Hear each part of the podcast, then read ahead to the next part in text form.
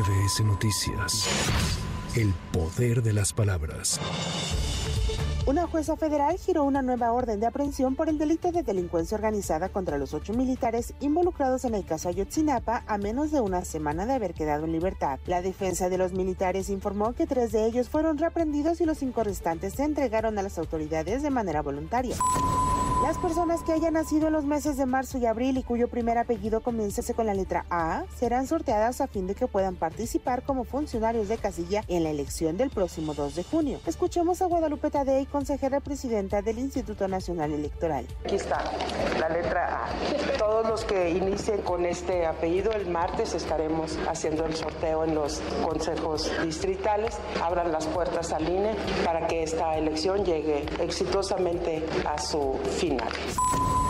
En el Senado de la República como en la Cámara de Diputados, los legisladores manifestaron su apertura para abordar algunas de las reformas que el presidente Andrés Manuel López Obrador presentará el próximo lunes 5 de febrero. Integrantes del PRI, PAN y PRD señalaron que con condiciones podrían votar a favor de las reformas en materia de pensiones y blindaje al salario mínimo, aunque remarcaron que lo que jamás se aprobará son cambios que afecten las instituciones del país. Es la voz del diputado Jorge Romero. Ahora, si viene una reforma en donde proponen que la gente, toda la que nos esté escuchando, se pueda retirar y jubilar con el 100% de su jubilación, adelante. ¿Dónde firmamos? Pues por supuesto que sí, eso sí tiene un beneficio social. Lo único que venimos preguntando y lo seguiremos haciendo es de dónde este gobierno pretende sacar esas cantidades. Estamos a favor.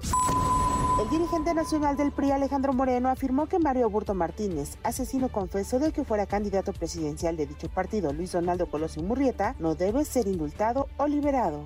El PRI rechaza categóricamente el intento de liberación, indulto o absolución del asesino confeso y sentenciado de Luis Donaldo Colosio Murrieta. Se debe cumplir la ley. La ley es la ley. Quien cometió tal crimen debe purgar su condena. Es un asunto de justicia, no es un tema de una generosidad mal entendida.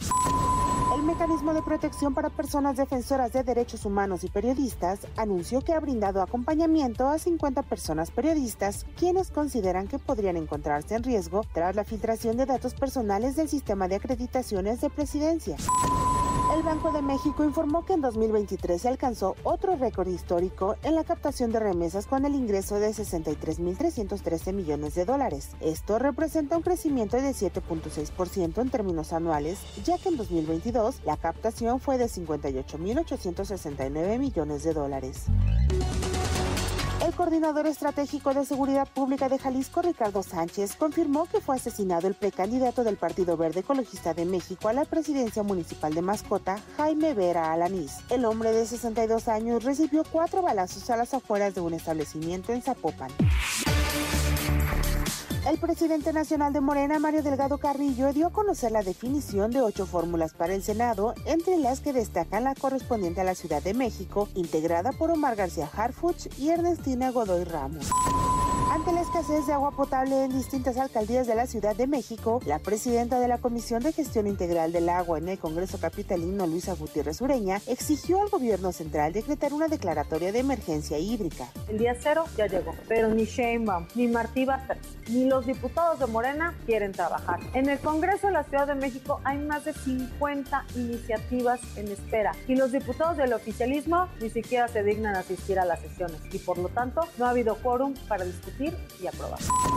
La Secretaría de Seguridad Ciudadana Capitalina y el Instituto Nacional Electoral, en coordinación con el Instituto Electoral de la Ciudad de México, firmaron un convenio de colaboración para la implementación del voto de las personas en prisión preventiva durante el proceso electoral 2023-2024. Esta posibilidad se cancela si alguno o alguna es encontrado penalmente responsable de algún delito que obligue a jueces a suspender sus derechos políticos.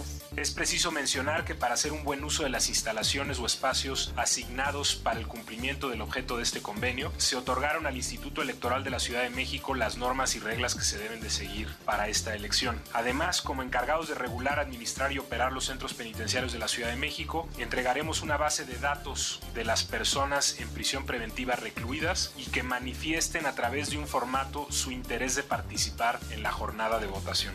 Para MBS Noticias, Anaí Cristóbal. MBS Noticias. El poder de las palabras.